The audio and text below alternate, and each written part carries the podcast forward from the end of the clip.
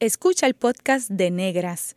Este programa se emite los viernes a las 3 de la tarde por Radio Universidad de Puerto Rico en el 89.7 FM San Juan y el 88.3 FM Mayagüez. Todo un mundo de música e información. Oye,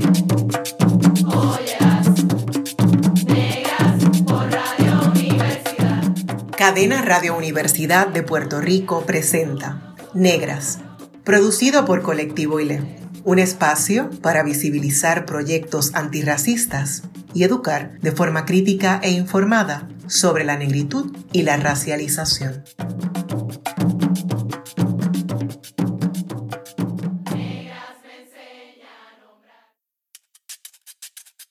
Hoy en Negras les saluda Bárbara Abadía Restach para conversar sobre danza y negritud me acompaña la bailarina afropuertorriqueña Juliana Aymar Ortiz Ríos. Juliana es bailarina y coreógrafa y actualmente se desempeña como presentadora de televisión. Bienvenida negra Juliana, ¿cómo estás? Estoy súper contenta, de verdad que sí, estar con, contigo conversando un rato.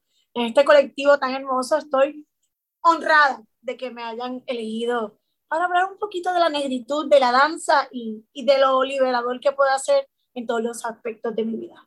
Eso es súper importante también ver a nuestros procesos de, de liberarnos, de, de afrosanar, ¿verdad? Pero son travesías a veces muy complicadas y qué bueno tenerte porque así nos acompañamos en este proceso también de, de, tantas experiencias que podemos tener en común como mujeres visiblemente negras en Puerto Rico.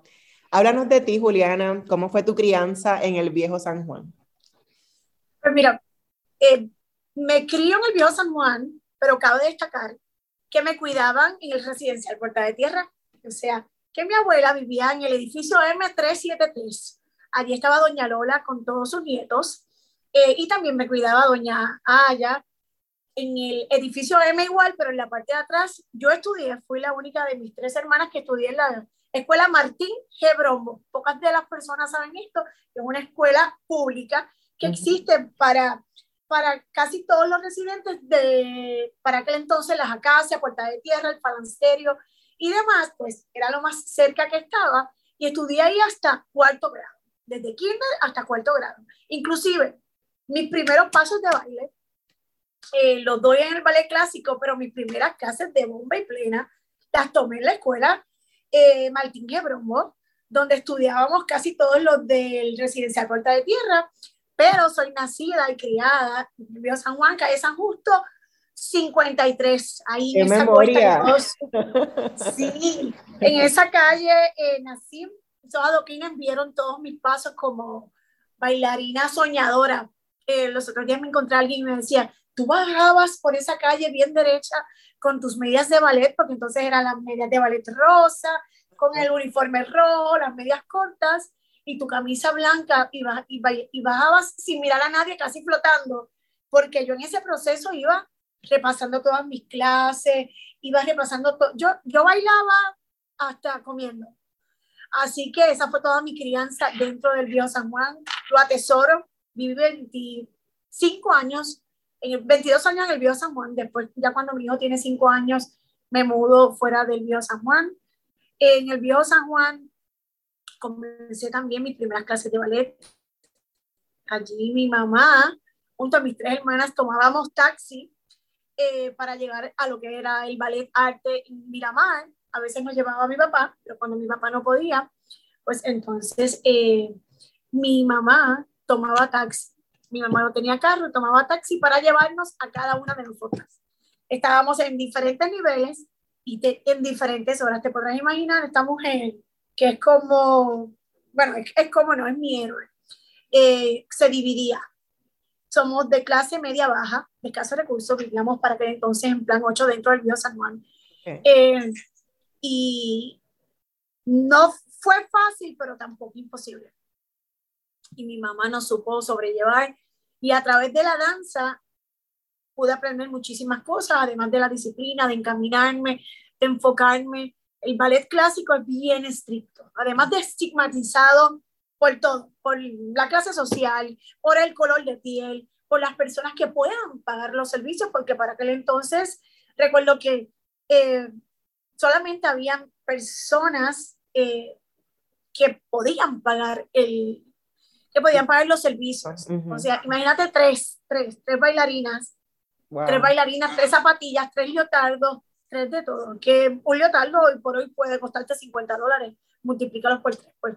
De ahí. la pues, transportación todos los días. La transportación más el taxi, más caminar, subir y bajar cuestas. Me acostumbré a eso y, y yo te puedo decir que hoy por hoy no me pierdo en ningún lugar porque en San Juan tú sabes que tú caminabas, bajabas, cogías la guagua frente a la Julián Acosta, la piscicorre, mi mamá nos enseñó a todos.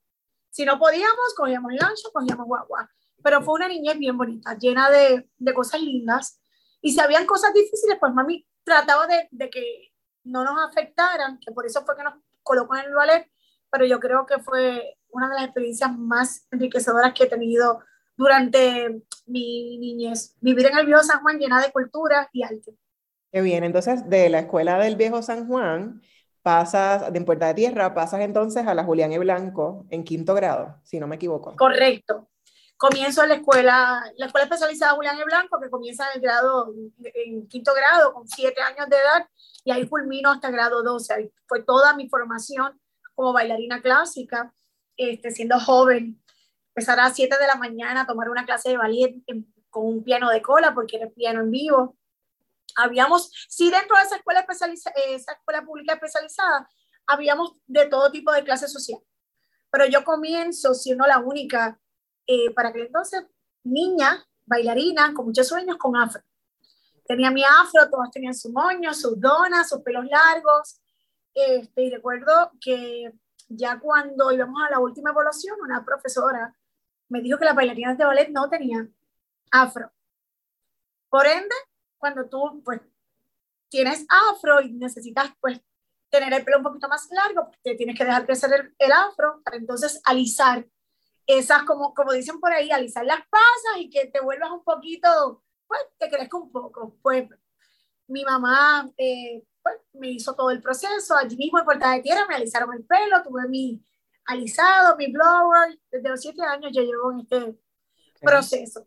Este, alisándomelo, eh, para hacer mi moño, mi dona, y para de alguna manera u otra, pues, eh, que esa maestra me aceptara, o me aceptaran dentro del grupo de, eh, de cualquiera de los niveles. pero yo creo que dentro de, no fue algo, no fue algo difícil, no de manejar porque yo lloré muchísimo, dice mi mamá que yo lloraba todos los días, pero ese suceso a mí me hizo más fuerte. Entonces yo decía, ah, sí, ¿tú quieres que yo tenga afro? Pues entonces yo, yo me voy a proponer yo, con o sin afro, con pelo alisado o sin pelo alisado, hacer la mejor. Y ese era mi enfoque. Y yo iba a dar, y yo te daba el 100, no, el 200%. En todo. En todo. Yo me aprendía todas las piezas. Si tú faltabas, yo me la aprendía y bueno, con el soporte de mis papás, ¿verdad? de mis padres, que es lo más importante, porque mi mamá lo primero que me dijo es que, que no importaba blanca o negra, con afro sin afro, yo iba a ser una bailarina famosa y mi tía también me lo decía. Así que tuve el support de mis padres, porque yo siempre lo he hablado. Y yo creo que gracias a eso es que he podido sobrellevar eso y muchísimas cosas más. Juliana, tu madre es una mujer visiblemente blanca, ¿verdad? Eh, desde el punto de vista de Puerto Rico, ¿verdad? Porque muchas veces esa, esa, connotación de blancura a veces se difumina un poco en otros lugares o en Estados Unidos. Eh, así que tu mamá no es una mujer visiblemente negra, pero tu papá sí. ¿Se hablaba sobre racismo antinegro en tu casa? Pues mira, sí, en mi casa sí. Porque realmente, visiblemente, pues mis, hermanas, mi hermana mayor es blanca también, mi mamá es blanca de ojos claros, este, y mi papá es negro. Lo único que mi mamá siempre nos decía, y aquí todos somos iguales, blancos, negros, bajitos, con afro, sin afro. Vivimos en una misma casa, somos familia y todos somos iguales. Y así ustedes tienen que tratar a las demás personas. Mi papá igual. Mi papá ni te puedas imaginar. Porque si mi mamá era estricta, mi papá es deportista. Estricto a unos extremos que hoy por hoy todavía a sus 69 años es estricto, organizado, y nos decía, son iguales. Aquí me, yo recuerdo que decía, tú no eres mejor que nadie, tú eres igual. Así que tienes que respetar a todo el mundo como todo el mundo te respeta a ti. Eso sí, mi mamá decía, no te des no te dejes que nadie te minimice, ni tu trabajo ni tu talento. mami lo recalcaba tanto, eso me pasó a los siete años, y mami pues fue mi psicóloga, ahora no es como ahora que lo lleva el psicólogo, esa fue mi psicóloga número uno. Yo nunca fui psicólogo. Mi mamá ha sido y mi papá el support número uno y siempre lo han hablado todo. Claro, yo también era, he sido bastante expresiva desde chiquita. Mami decía que al principio no, que no hablaba mucho y que siempre era bien casera, pero sí eso lo, lo dije y desde ese entonces pues todo lo hablo con mi mamá y con mi papá. Sí se hablaba dentro de mi casa. ¿Y con qué asocias el haberte reconocido como una niña negra? Porque en ese hogar de una madre blanca, un padre negro, con hermanas, ¿verdad? Son tres hermanas, cada una quizás con una tonalidad diferente. ¿Tienes algún recuerdo de ese momento que dijiste, yo soy negra? No sé si en ese momento que la maestra te habló del afro o si tienes algún recuerdo previo. No, ese, eh, yo creo que ese ha sido el momento más, más difícil y más, y el más que ha marcado mi vida. Ahí yo dije, wow, entonces yo soy diferente a las demás. Y ahí me di cuenta, porque era un proceso, nosotras, no, o sea, todas las nenas llevaban su bultito con, todas las nenas llevaban su bulto con sus cepillos. Yo nunca llevé cepillos, yo tenía mi grinche, grinche para el afro, un en agua, Ajá, todo era diferente, em, mis lazos, yo no tenía, yo no tenía pantalla porque yo parezco una condición de la piel que para aquel entonces pues no me podía poner nada de pantallas, entonces pues ya en la calle, si no estaba vestida bien, bien de nena porque tampoco me gustaban los trajes, la gente me confundía como un nene porque tenía afro, o sea, se mezclaron muchísimas cosas dentro de, de mi niñez. Ya eso a los 5, 6. Ya a los 7, pues, después de que me pasó lo, lo de la maestra, pues se aclaró bastante y yo, yo después de ese suceso, yo no te puedo decir que he sido débil. Me duele y se me corta un poquito la voz porque fue bien fuerte y bien marcada. Sí, no, son traumas. Eso que dices de, del pelo y que te confundían con un nene, me, me, me, recuerda a mi propia niñez, porque también en un momento que me cortaron el pelo, eh, la gente, aún con pantalla, yo siempre he llevado pantallas, pero aún así la gente le preguntaba a mi mamá si yo era un nene. Y, y, lo que mencionas de tu mamá, ¿verdad? Como tu psicóloga, como ese soporte tan importante y ese apoyo, pues me recuerda a la mía, que su forma de negociar, pues fue alisarme el pelo, para que no estuvieran diciendo el nene, que no me confundieran, ¿verdad? Este, claro, una de adulta pues lo piensa diferente, no, había ningún, no era insultante ni nada, pero eh, una no entiende esos procesos, ¿no? Y la gente aún viendo que tenía pantalla, lo que está diciendo es, no se supone que la nena tenga el pelo así, ¿no? Ah. Este, así que esas experiencias son, nos marcan para siempre, aunque uno las pueda superar, eh, pero, pero entiendo, ¿verdad?, cómo te conmueve, porque son traumas que a veces, ¿verdad?, esas heridas que se cicatrizan, pero están ahí. Juliana, todavía hoy el ballet no es un tipo de danza clásica que se vincule a mujeres negras. Eh, cuando una busca, por ejemplo, African American bailarinas, la lista no llega a 20 nombres. Una de ellas es Mitzi Copeland, que se ha pronunciado con respecto a la imagen corporal y el racismo en el ballet estadounidense. En Puerto Rico tenemos a la bailarina negra Elga París Morales, que pertenece a The Washington Ballet y que forma parte de una campaña a favor de la diversidad racial en el ballet. Aún con ese contexto excluyente, ¿por qué ballet? ¿Por qué tu mamá decidió que esa era la, la clase que iban a tomar sus hijas? Pues mira, realmente... Y te ha contado. no, se puede. No, sí. Eh, la historia de, de nuestras clases del ballet al principio fue cuando mi mamá y mi papá se separan para que a nosotras no nos afectara de lleno pues esa separación. Pues, mi mamá decidió eh, eh, ponernos en clases de ballet a las tres. Cuento largo corto, mi mamá también fue bailarina, folclórica, pero lo fue. Eh, con su base en ballet.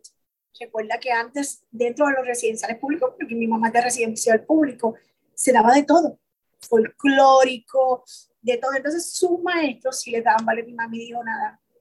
Eh, yo creo que en el baile eh, es que está, yo creo que esa, como te digo, para que nosotras no nos doliera tanto, nos puso a las tres en ballet y ahí nos quedamos Tenía una agenda bien llena, porque... Mira, cada vez que, cada, vez que le digo, porque realmente yo he hecho del baile mi profesión, yo no te puedo decir que he hecho algo adicional que no sea bailar dentro de la televisión, la radio, bailar. Yo creo que ha valido tanto y tanto la pena todo ese esfuerzo que mi mamá hizo. Cada vez que ella me ven algo en otro proyecto, me dice, gracias a Dios que yo te puse ahí, porque fueron muchas noches sin dormir, descanso. Yo me imagino que mi mamá con tan poco dinero hacía muchísimo, al igual que mi papá, pero valió la pena. Me dio por lo menos de tres, una, porque mis hermanas se graduaron de la Julián Blanco, pero la que siguió y despuntó en cuanto a ballet clásico y baile comercial, pues fui yo que me quedé ahí y esto es lo mío. Entonces, tus hermanas no se han dedicado al baile como, como profesión, ni Moraima ni Carolina. No. A la banca, ambas a la banca. Ok.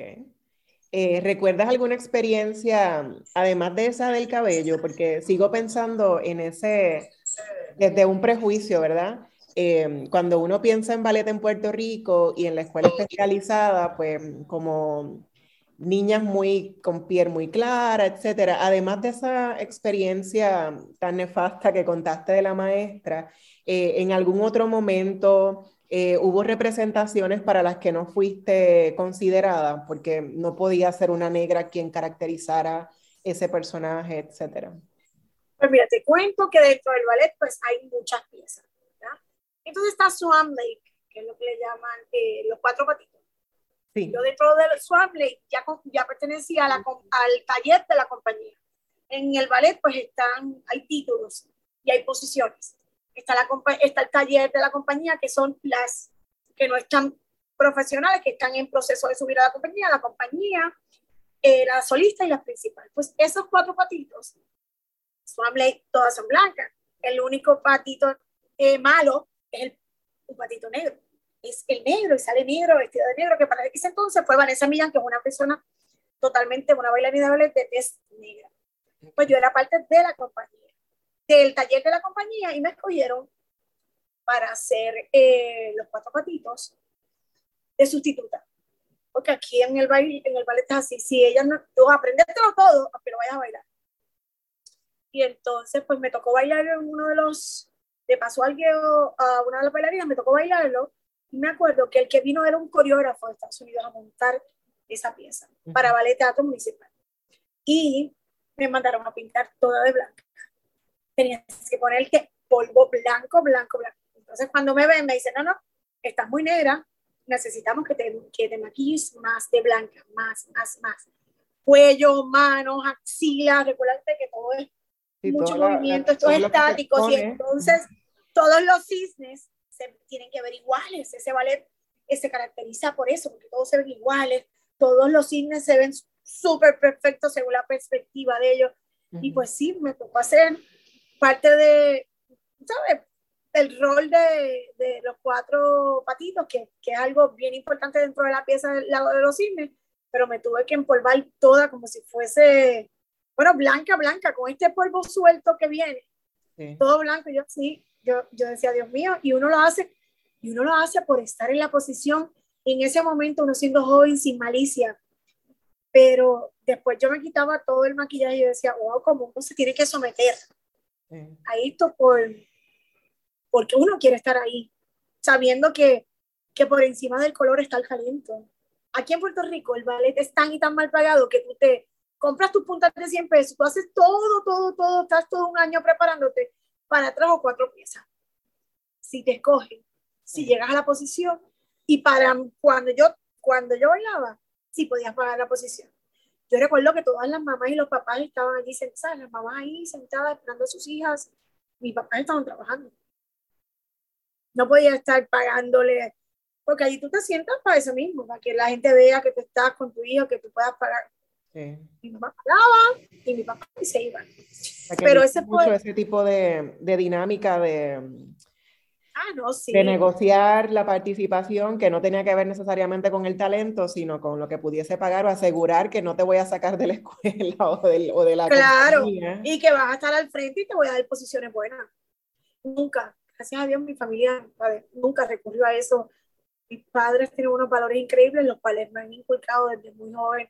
Y así yo lo he hecho. Yo tuve mi academia de baile para el 2010 y mi, mamá me decía, nunca vas a hacer dinero porque si fuese por mí, yo, Bárbara, yo quería becar a todo el mundo, quería gente de residenciales públicos. Todo lo que yo vi que me hicieron era lo que yo no quería hacer. En mi academia no había competencia, este, todos éramos iguales y al revés, a veces las negritas todas iban al frente. Pero por, por lo que yo viví y porque yo sé lo frustrante que puede ser para un padre, para un niño, eh, que nada más por tener un sueño, a lo mejor no es que sean profesionales, pero ir allí con ese sueño de ver bailar, de ver a esta persona que, que está en televisión y, y, yo decir, no, vas atrás. No, yo todo lo, todo lo que yo pasé, traté de no repetirlo como profesora. Traté, no, sigo tratándolo y sigo haciéndolo. Algo que mencionaste ahorita, lo, lo ato a algo que dijiste ahora, de que ponías entonces a las niñas negras este, al frente, me hace pensar, tu mamá pues tomó clases de baile y de ballet y es una mujer blanca en Puerto Rico. Entonces, eh, hay otras niñas negras que ni siquiera en su familia piensan en el ballet como una opción, porque es que no se ve el ballet como un espacio para mujeres no blancas en Puerto Rico. Entonces quizás este, la experiencia de tu mamá, ¿verdad? Y que ya conocía, eh, es lo que la, la, lleva a ustedes a estar en ese espacio que eh, de ordinario pues no se ve como un espacio para, para mujeres negras, ¿no? Por ejemplo, no había zapatillas de tu tono de piel cuando tú empezaste. Claro que no. Este, hasta muy reciente, ¿verdad? Es que hay lo que mencionaste del maquillaje, de ese blanqueamiento, o sea, no solamente el, el asunto del cabello, de alisarlo, sino también blanquearte, ¿verdad? Con, con, maquillaje para esa supuesta representación homogénea, ¿verdad? Cuando Ajá. son todas distintas, ¿no? Eh, ¿Qué te motivó entonces a seguir, eh, a mantenerte ahí por tantos años? a pesar de toda la disciplina que requiere, del tiempo que consume y de haber sido discriminada? Bueno, realmente el baile me apasiona. Yo te puedo decir, no es que no me vea haciendo otra cosa, sino que me apasiona, es algo que me apasiona mucho en cualquier, en, de, de, cualquier forma, ya sea enseñándolo, ya sea como bailarina, instructora, ya sea dentro de las cárceles, porque he visto cómo a mí la danza durante muchos años me ha ayudado en diferentes procesos de mi vida. Uh -huh. Y creo yo firmemente en que yo puedo hacer lo mismo con otras personas en diferentes lugares. Yo sé, sé y soy el vivo ejemplo de cuán efectivo pueden ser las artes dentro de los niños, dentro de los envejecientes, dentro de las personas enfermas y encarceladas. Yo creo que el arte es bien, bien importante eh, en la etapa de cualquier tipo de persona. Yo tengo un slogan dentro de mis camisetas que dice arte y cultura para todos. Y esto incluye todos, blancos, negros, bajitos, toda clase social, porque yo creo que es bien importante darle accesibilidad a las artes, a la cultura, eh, a las personas. Y la danza a mí me ha dado mucho. Ahora a mí me toca enseñarle a las personas para que sepan lo, lo chévere que se pasa y lo mucho que se puede aprender, generar y sanar dentro de la danza. Qué bien. Eh, Juliana, los cuerpos de las mujeres negras son exotizados, eh, hipersexualizados. Si bien no parecen aptos para la danza clásica como el ballet, sí se consideran adecuados para otros bailes. De bailarina a bailarina, ¿cómo combinas el ballet con esos otros bailes, desde la salsa, el reggaetón, desde todo lo que has hecho? Pues mira, si supieras eh, que ahora que traes esa colación, recuerdo que yo casi haciendo un switch del ballet a lo comercial, eh, me vienen a entrevistar. Queremos entrevistarte, dice algo con Shakira chévere. Y el titular decía,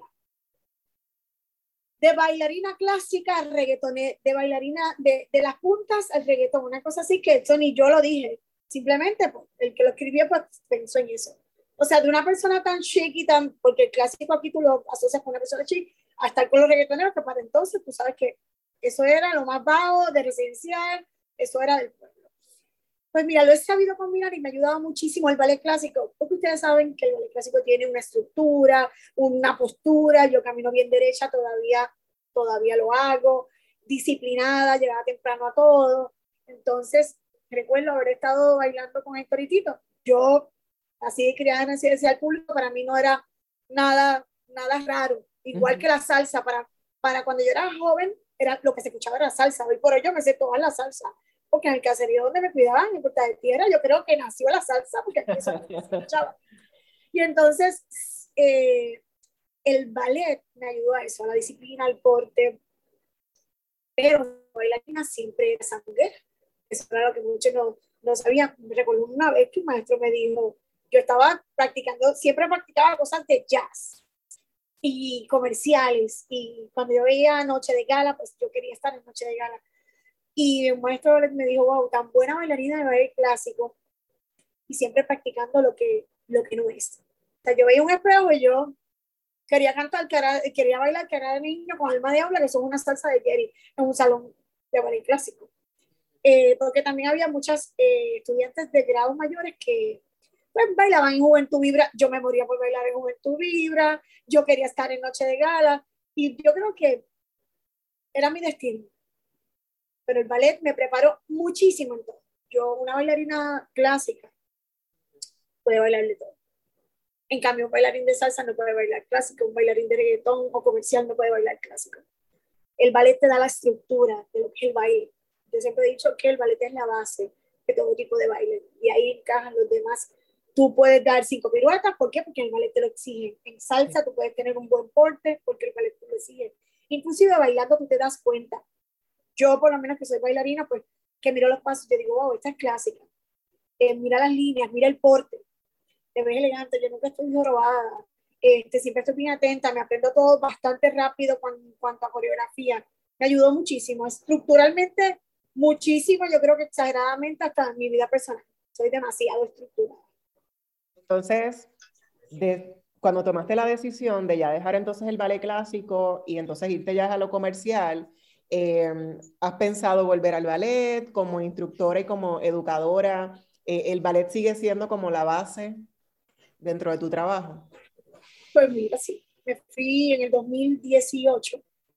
En el 2016 me llaman dentro de, para, para dar clases, porque no conseguía ninguna maestra de ballet clásico, para dar clases de psicoballet, que es un método psicoterapéutico cubano, que trabaja con personas discapacitadas severas en Cuba. O sea, imagínate un ballet de sordos, ciegos, sin manos, discapacitados severos en Cuba, de ballet clásico y aquí había una maestra, eh, una psicóloga que estaba haciendo su tesis en, en relación al psicoballet. Me llama, estamos eh, 13 secciones, pero lo que hicimos. Después de esas 13 secciones, yo, yo dije, Dios mío, qué poderoso es esto. Te estoy hablando de que el psicoballet es lo básico. Lo básico del ballet con niñas transgresoras del Departamento de, de, Corrección y Rehabilitación de 13, de 10 a 18 años. ¿Qué te puedo decir? Que a la sección número 5, las niñas en disciplina habían mejorado un 70%. Eh, que las niñas, me, me acuerdo un teniente que me dijo, yo no sé qué tú les haces, pero ellas solamente te respetan a ti. Y yo solamente había ido cinco veces. Terminábamos la número 13, la psicóloga me dijo, esto ha sido un efectivo un 100%. Me fui a Cuba, yo misma me certifiqué en los cinco niveles allá en Cuba y vine, lo traje, presenté mi propuesta, el Departamento de Corrección la avaló, hablamos de, de, lo efectivo que había sido en el sistema, entonces ahora lo tenemos no tanto para jóvenes, sino para mujeres y varones. Así que yo creo que esa es mi aportación eh, más grande, eh, mi legado dentro de la población correccional, una población que muchas veces uno, uno piensa que no tienen, que, que no pueden ser corregidas por, por por lo que hayan pasado, porque eso a mí no me compete, sino que al sistema. Así que estoy, hoy por hoy llevo cinco años dentro del sistema bajo el método neurotransformativo. Comencé con el Psico Ballet y yo misma formé mi propio, mi propio método. ¿Por qué? Porque el Psico Ballet trabaja por niveles las personas que están privadas de su libertad, trabajarlas por niveles no, no funciona. porque entonces ahí tú estás, claro, tú estás ahí evaluando quién es mejor que quién, que es lo que pasa en el ballet y aquí solamente vamos, vamos simplemente por colores. Y el sistema neurotransformativo trabaja por colores y evaluaciones eh, psicométricas dentro del, del DCR, tanto aquí en Puerto Rico y lo implementé también en México. De eso vamos a hablar en el segundo segmento, pero sin duda que ha sido un legado súper importante del que quiero que me converse más adelante. En breve regreso con Negras y continuaré dialogando con la bailarina y coreógrafa afroboricua Juliana Ortiz Ríos en torno a la danza y sus múltiples proyectos. Sigue en sintonía con Radio Universidad de Puerto Rico. La clase de historia que no nos contaron, Está escuchando el podcast de Negras. Este programa se emite los viernes a las 3 de la tarde por Radio Universidad de Puerto Rico en el 89.7 FM San Juan y el 88.3 FM Mayagüez. Todo mundo de música e información.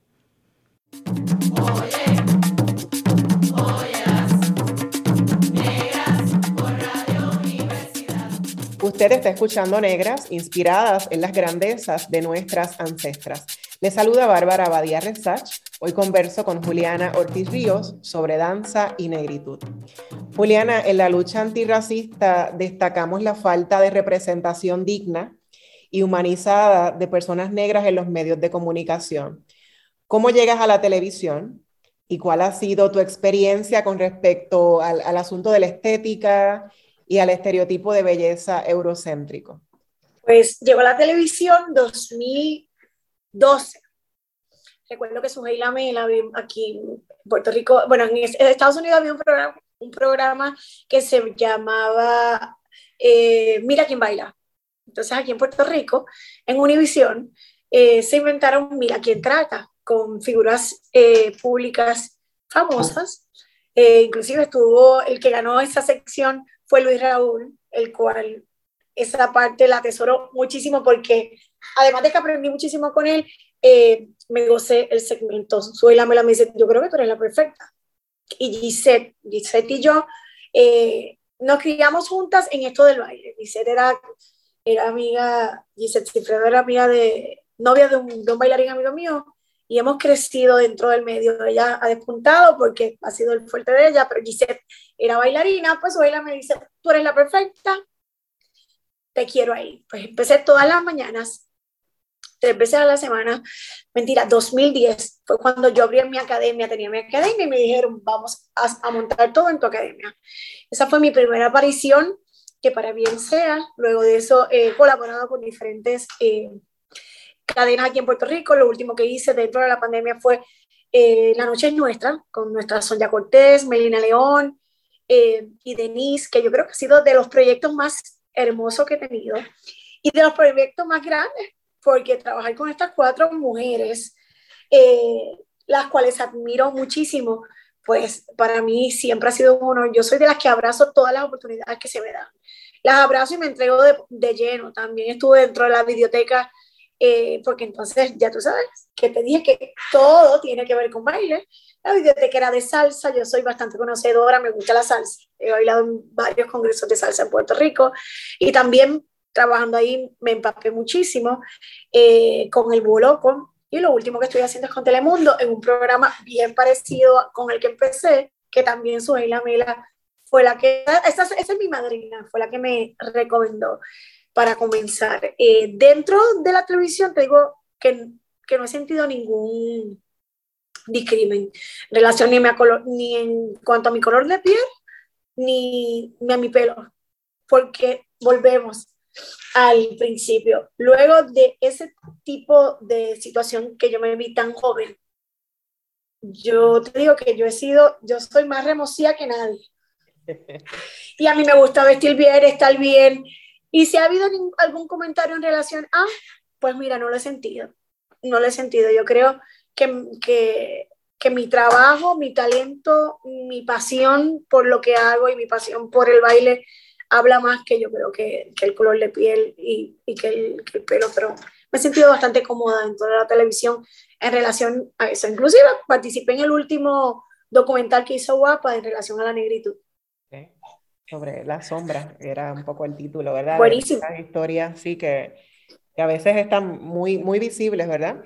Eh, Juliana, te has destacado además por la labor que realizas con la comunidad de personas encarceladas en Puerto Rico.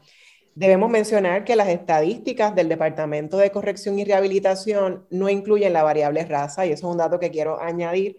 Eh, sin embargo, sabemos que los cuerpos negros o los cuerpos no blancos o racializados como no blancos son criminalizados en Puerto Rico, ¿verdad? Y eso es un dato eh, fehaciente, punto, esa es la realidad. Háblanos del proyecto Por Amor al Arte. También has estado involucrada en el taller de movimiento creativo correccional y de la pieza La danza cura heridas, que es el título homónimo de tu libro.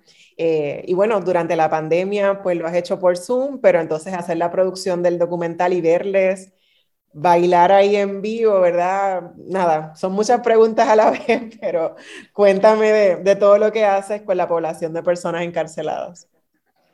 Mira, en el 2016, luego hice 2017-18 Cuba, me entro de lleno con los varones, una población que al principio, te voy a ser sincera, yo decía, wow, ¿cómo le voy a decir a ellos que yo voy a ser su maestra de ballet?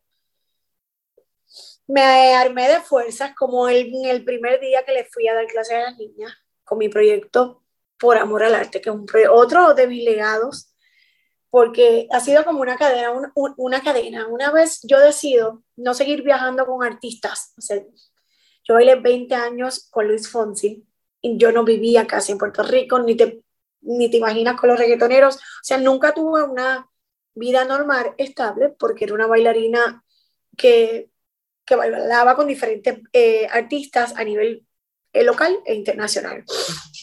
Decido hacer un stop en mi vida y digo, ¿sabes qué? Ahora me toca a mí dar. Yo muchas veces viajaba y veía eh, parte de la cultura y, y, de lo dado que eran los países en donde viajábamos. Y dije, ahora a mí me toca dar. A mí siempre me ha gustado ayudar a la gente de residencia al público.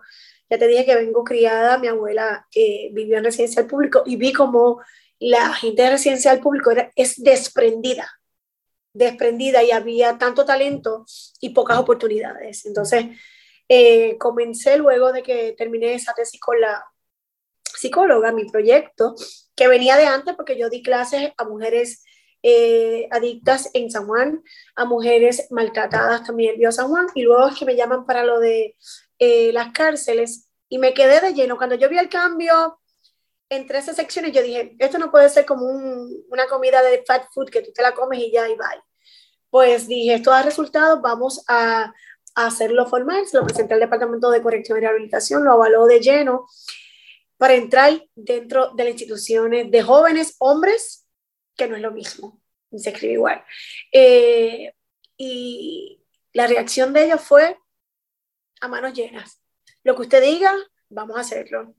Hoy por hoy, verlos eh, tan inmersos en bailando clásico, danza contemporánea, la seriedad que ellos que, le dan a la clase, ¿verdad? Con que toman la clase y la seriedad cuando se presentan, ver sus cuerpos en un espacio de encierro, porque cuando estoy presencial eh, es en el salón visita o inclusive en una cancha en el cuarto piso, en el techo de la institución. Ver sus cuerpos libres en un espacio de encierro para mí es bien emotivo. Yo creo que no es lo mismo yo decírtelo que verlo, que verlo. Yo digo, Dios mío, yo, yo estoy haciendo esto. Muchas veces me lo he preguntado. Qué impresionante. Nadie me lo va a creer. Y empecé a documentarlo. Pedí permiso y yo dije, empecé a documentarlo. Porque realmente se tiene que hablar de esto. Muchas personas me preguntan, dentro de las instituciones de rehabilitación, ¿se está rehabilitando a, a los confinados? Pues mira, Digo, y repito lo mismo, una institución no te rehabilita, encerrarte tampoco, pero si yo estoy dejando mi granito de arena con lo que más me apasiona, que es el, el baile bajo mi proyecto por amor al arte. Sí me encantaría, muchas personas me dicen, ay, pero empiézalo también de, de afuera hacia adentro, ¿no? Trabajando con, desde el caserío. Y mira, sí lo he hecho, pero jamás, jamás voy a dejar de darle clases a los confinados mientras el sistema me lo permita y mientras yo pueda, ahí yo voy a estar para ellos. ¿Por qué? Porque he visto el compromiso de ellos con mi clase, con su cuerpo, con su rehabilitación para conmigo. Y para mí eso es bien importante. Uno no puede dejar o echar a un lado eh, tantos frutos por diferentes cosas, porque ustedes saben que el sistema y la burocracia para entrar a un departamento como el de, el de eh, corrección y rehabilitación es bien difícil. Además que los protocolos no está nada fácil para tú entrar, tampoco desesperan, pero ha sido consistente. Yo creo que esa ha sido la clave. La clave mía es consistencia, eh, disciplina y amor. Yo no los trato a ellos como si fuesen confinados. Yo para mí son mis estudiantes y así los trato. Y así les digo, yo no les digo presos ni nada, yo les digo personas privadas de la libertad y son mis estudiantes, mis alumnos del taller de movimiento creativo. That's it. Y así, yo creo que tratar a las personas, volvemos a lo mismo, la igualdad. La igualdad de derechos, la igualdad de tratos, la, independientemente de, si tú quieres rehabilitar a alguien, tienes que, de alguna manera, pues tratarlo de la, de la manera que el sistema, diferente a lo que el sistema los trata, porque si no lo que vamos a, a estar oprimiendo personas, ya están encerrados, es como cuando te encerraban en el cuarto y te castigaban, eso psicológicamente eh, trabaja igual. Lo único que uno sale a la, libre comunidad y, eso, pero con, con esta población, ellos han aprendido muchísimo conmigo, pero yo he aprendido el doble. He mantenido mis pies sobre la tierra. Ahora quiero ayudar más que nunca.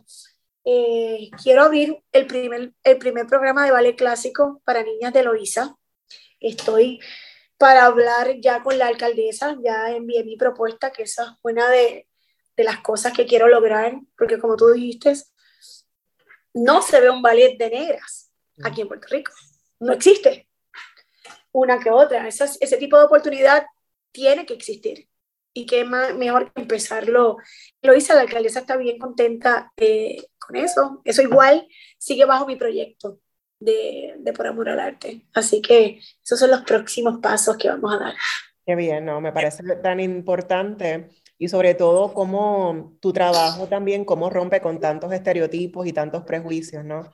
Llevar danza clásica este, a, a un, una institución, ¿verdad? Penal. Eh, darles esa oportunidad, lo que mencionaste, que hay gente que te dice, ¿por qué no empezar con los niños, niñas, verdad? para que no lleguen hasta, hasta la cárcel, pero también quién atiende a esa población que ya no, no tuvo ese privilegio o esa oportunidad, ¿verdad? hay que atenderles en, todas las etapas eh, y mirar, ¿verdad? Otras comunidades, fuera de los residenciales públicos, hay otras comunidades también marginadas, eh, empobrecidas por, por el Estado, eh, pero, ¿verdad? Romper con, con, todos esos estereotipos, me parece que tu trabajo logra eso de, de muchas formas, romper también con el asunto del sexismo, de ver el ballet o, o, danza clásica como algo solamente de las mujeres y ver a hombres también utilizando sus cuerpos para expresarse, eh, utilizando el movimiento también, como, como dices en tu libro, para, para curar, para, para sanar, eh, para ver la, el, potencial que tienen sus cuerpos. Eh, y, que la, y que la danza no tiene género, la danza es danza, ¿no? Entonces, claro. me parece de verdad muy conmovedor lo que haces y, cómo lo, lo, cuentas y cómo eh, sé que te llena mucho. Eh, otra cosa, Juliana, que quería eh, preguntarte, sé que contribuiste a la clemencia ejecutiva que recibió Ashley Marito Torres Feliciano, excarcelada después de 11 años tras las rejas. Ashley fue acusada a sus 16 años de haber sido coautora del asesinato de su hermano. ¿Qué sentiste cuando supiste que se le había concedido la excarcelación? Mira, estuve hasta ese último día, hasta ese último día que nos decían, esto puede que no, que no salga. Recuerdo que, que unos papeles a lo último, después que le dan la clemencia, había unos papeles que no aparecían. Y yo me, me, recuerdo que yo fui bien temprano a llevarle ropa, a llevarle unas flores. Y ya tú sabes que llevarle flores y ropa es que ella tiene algo con la confinada, ¿sabes cómo somos aquí? este, y, le, y le dije, bien importante que Ashley tiene que tener unos papeles eh, para cuando salga. Obvio, todo esto de mano a mano con, con, el proyecto de la Interamericana y los abogados que Ashley tiene, que han estado ahí de mano a mano desde el día uno. Yo, yo, yo, yo aporté mi, gran, mi granito de arena, pero quise hacerlo... Tu alumna como parte de tu proyecto por amor al arte. Correcto, Ashley fue parte de mis alumnas. Ashley estuvo conmigo cuatro años, una de las alumnas más sobresalientes de mi clase competitiva, eh, disciplinada, perfeccionista. Eh, y yo recuerdo que Ashley muchas veces, muchas veces, eh, llegaba llorando en mi clase yo pasó algo. Y yo preguntaba siempre por Ashley, lo que es Sol Delis, que es otra confinada también bien sobresaliente y disciplinada en toda mi clase. Preguntaba por Ashley, así llegaba llorando porque estaba en ese proceso. Y me decía, tranquila, profesora, vengo, en la, vengo a la clase, la clase me despeja. Y nunca dejó de tomar mi clase. Yo creo que Ashley faltó como dos o tres veces en cuatro años a mi clase. Así que cuando se me acercan los abogados de ellas para que yo le diera una carta de recomendación, yo no tuve reparo alguno en hacerlo. Hice una carta, pero además de hacer una carta, me fui directamente a la Junta, a la Junta, eh, el Departamento de Corrección y Rehabilitación, la que está evaluando su caso, a llevarle fotos y videos. No es lo mismo, vuelvo y digo, hablarlo o una carta de recomendación que ustedes vean el proceso. Foto por año, video todo el proceso. Ashley durante esos cuatro años logró salir a diferentes presentaciones, perteneció al grupo que, iba a las presentaciones al, al Día Nacional de, de la Danza aquí en Puerto Rico. Así que si yo tenía que estar hasta lo último, así estuve. Fui y estuve ahí en ese proceso tan hermoso, porque dentro de lo ¿verdad? De lo difícil que puede hacer, es bien bonito ese encuentro. Inclusive yo doy clases en las instituciones presenciales antes del COVID a las 9, yo llegaba a las 8 y 50 o a las 8 y media y siempre veía familiares esperando y yo decía, wow, me encantaría algún día ver ese recibimiento. De la casualidad que me tocó seis años después ver ese recibimiento y ese encuentro de Ashley con su hija y con su madre, que fue impresionante. No te puedo, yo, yo ni te puedo explicar la emoción, es un mar de emociones, como si fuese mi hija. Yo creo que yo como tallerista, una de, de, mis grandes, ¿verdad? Ilusiones es eso mismo, verlo en la libre eh, comunidad, desenvolverse como personas eh, de bien y, ver ese proceso de Ashley fue bien, bien hermoso para mí. Qué bien. Tu trabajo se extrapola también a México, como mencionaste ahorita. Has ofrecido el taller de danza neurotransformativa, que es el método que tú has desarrollado, a mujeres encarceladas en, en ese país latinoamericano. ¿Cómo llegas a México, Juliana? Pues te cuento. Esto sí que es uno de los cuentos, pero yo con la población penal tengo, no un libro, tengo 10 tomos, porque es bien, es bien bonito todo el proceso. Viene María, eh, se acaban las clases, no puedo entrar, olvídate de Zoom ni nada de eso, y me traslado a Nueva York. Yo tengo que trabajar, voy a empezar a hacer audiciones para Broadway, se acabaron los shows, yo ya había empezado de lleno con el proyecto, no había nada aquí para hacer. Sí, llevé danza a algunos refugiados en el Departamento de Recreación y Deporte y le di baile a los niños, pero yo quería generar, quería pagar mi apartamento, o sea, me volví, quiero trabajar, me fui a Nueva York, eh, me llaman, me llega un email de L'Oréal París que dice que fui nominada como mujer de valor, pero que no me pueden decir quién es hasta que realmente pues, sea considerada. Resulta ser que una ex confinada y mi hermana me nominaron oh. para ser mujer de valor. Se me llega diciembre, contrato vencido, no hay manera de yo entrar, me quedo por Nueva York, las confinadas hacen una huelga de hambre para que yo regrese. Me llaman del departamento de corrección y rehabilitación y me dicen, Juliana, te necesitamos. Este, va a haber una presentación final para que las muchachas bailen. Y de ahí pues vamos a ver. ¿Qué pasa? Marco Surinaga había, esto es un director, eh, me habían llamado para Yo no me quito. Y él tenía un pietaje y él se había vuelto con loco con todo lo que yo hacía y me dijo, yo te tengo un regalo. Y nada, me, me dio un pietaje bien montadito, bien chévere, con la canción de Despacito, porque era yo bailarina de Fonsi. Pues fue una de las coreografías que le monté, pero él hizo una historia. Y yo la cargaba para todos lados, a todo el mundo se la enseñaba. Resulta ser que regreso, gano Mujeres de Valor, regreso a Puerto Rico, me acuerdo en diciembre, me dejan hacer la presentación, dono esos mil dólares y con esos mil dólares hago la presentación con, con todo. Eh, y yo ese día estaba tan y tan y tan cansada que me acosté dentro de mi carro y ese video que me hizo Marco Surinaga, me acuerdo que le puse un mensaje de la danza y la libertad. Está en, mi, en, en, en el proyecto.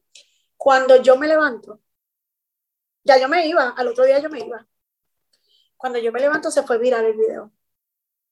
Viral, México, eh, aquí al, al, al, otro día, la prensa, entramos, todo el, toda la prensa entró y querían ver lo del baile y las confinadas que hicieron, necesitamos que se quede, que se quede Juliana, la necesitamos.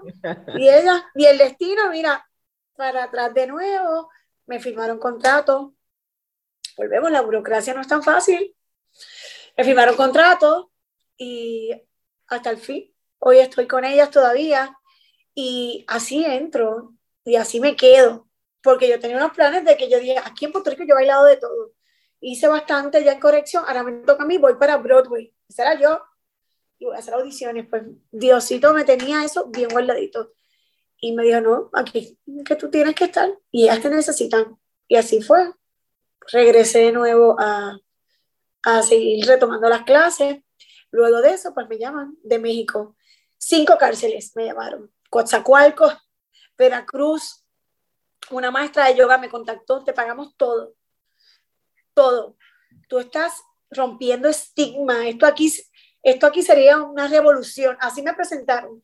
Y recuerdo que estaba Fonsi con Despacito, y ya Juliana, la que era bailarina de Fonsi, pues ya no era bailarina de Fonsi, era directora los dos en primera plana.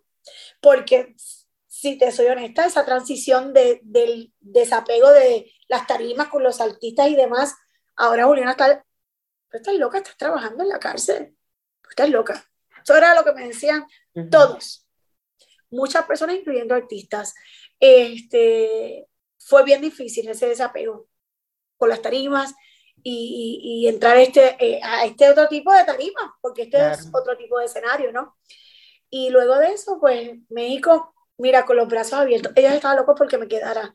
Visité mujeres de hombres, de niños, allí hay cárceles segregadas, allá hay cárceles mixtas, fue una cárcel de 3.800 eh, personas privadas de la libertad, que allí fue que aprendí a decir personas privadas de la libertad, porque en un simposio, presentando mi proyecto, me pararon y me dijeron, no puedes decir confinados aquí, no se dice ilegal.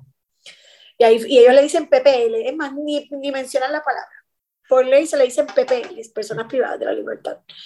Y nada, me acogieron, tanto es así que fui, que avalamos el proyecto, eh, ellos estaban considerando en dejarme, porque entonces este es el problema, que yo soy la del proyecto, entonces ellos lo que quieren es que yo esté y realmente no podía estar porque ya tenía un contrato dentro de corrección eh, y allá era allá no es tan fácil porque las provincias no están tan cerca.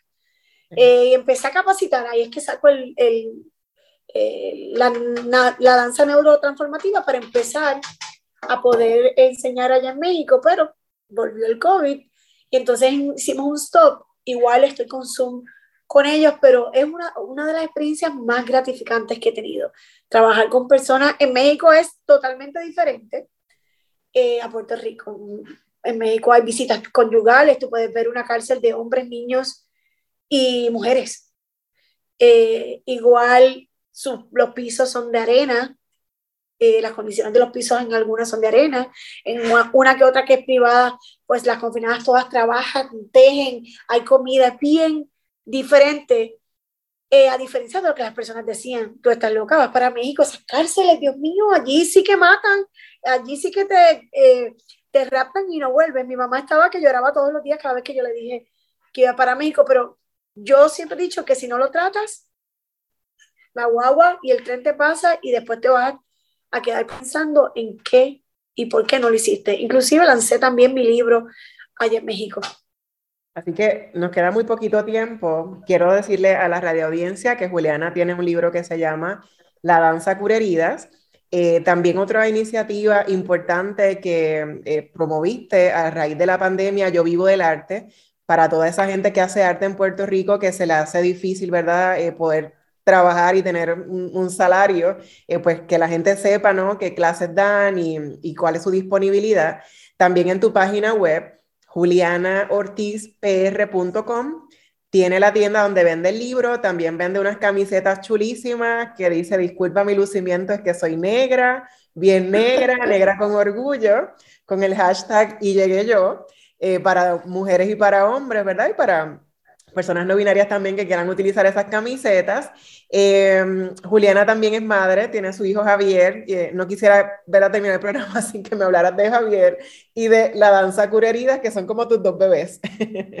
Breve, tenemos un minuto, Juliana. pues mira, Javier, mi bebé, aunque tiene 22 años, ya ha cumplido la semana pasada, mi bebé eh, mi ganas de levantarme todos los días. Yo tuve mi hijo a los 19 años y yo creo que ha sido la bendición más grande que me ha dado Dios. El momento, ese momento que supe que estaba embarazada, pues no lo entendía, porque fue en el pic de mi carrera, pero ya ha pasado el tiempo, he entendido eh, lo, lo rico dentro de lo fuerte que es tener un hijo, que son mis ganas de vivir, de levantarme y de trabajar y, y de demostrarle a él y a todos los jóvenes a los que les doy clase y a las personas que sí se puede, que uno puede lograr todo independientemente de las vicisitudes que la vida eh, te ponga, porque yo creo que todo, de todo se aprende.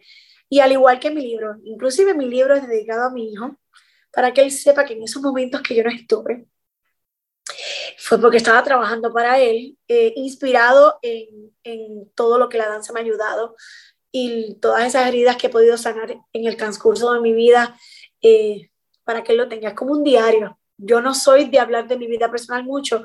Después de mi libro, pues me abrí por completo para, para demostrar que realmente sí se puede, independientemente de, pueden conseguir mi libro, como ya dijiste, en julianortizpr.com a cualquier parte de Puerto Rico y Estados Unidos se lo podemos enviar. También está en Amazon y en Norberto y en Casa Norberto en Plaza Las Américas lo pueden conseguir. Así que no hay excusa. También les eh, recomiendo que visiten las páginas en Facebook de Por Amor al Arte y La Danza Cura Heridas by Juliana Ortiz.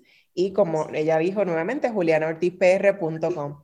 Gracias, Juliana, por haberme acompañado en esta edición de Negras. Ha sido un placer escucharte y conocer más sobre tu historia y sobre mm, cómo has ido sanando esas heridas a pesar de las vicisitudes, como dijiste, ¿verdad? De, ser una persona negra en un espacio que normalmente no es visto para nosotras. Así que gracias por el trabajo que haces y por visibilizar eh, a las personas eh, privadas de la libertad eh, en Puerto Rico y fuera de Puerto Rico. También quiero agradecer al personal técnico de Radio Universidad por su apoyo en esta edición de Negras no olviden sintonizar Negras el próximo viernes a las 3 de la tarde. Feliz viernes a todos. Cadena Radio Universidad de Puerto Rico y Colectivo ILE presentaron Negras, asumiendo nuestro justo rol como forjadoras de cambio. Acaba de escuchar el podcast de Negras le invitamos a que nos sintonice los viernes a las 3 de la tarde por Radio Universidad de Puerto Rico en el 89.7 FM San Juan y el 88.3 FM Mayagüez. Todo un mundo de música e información.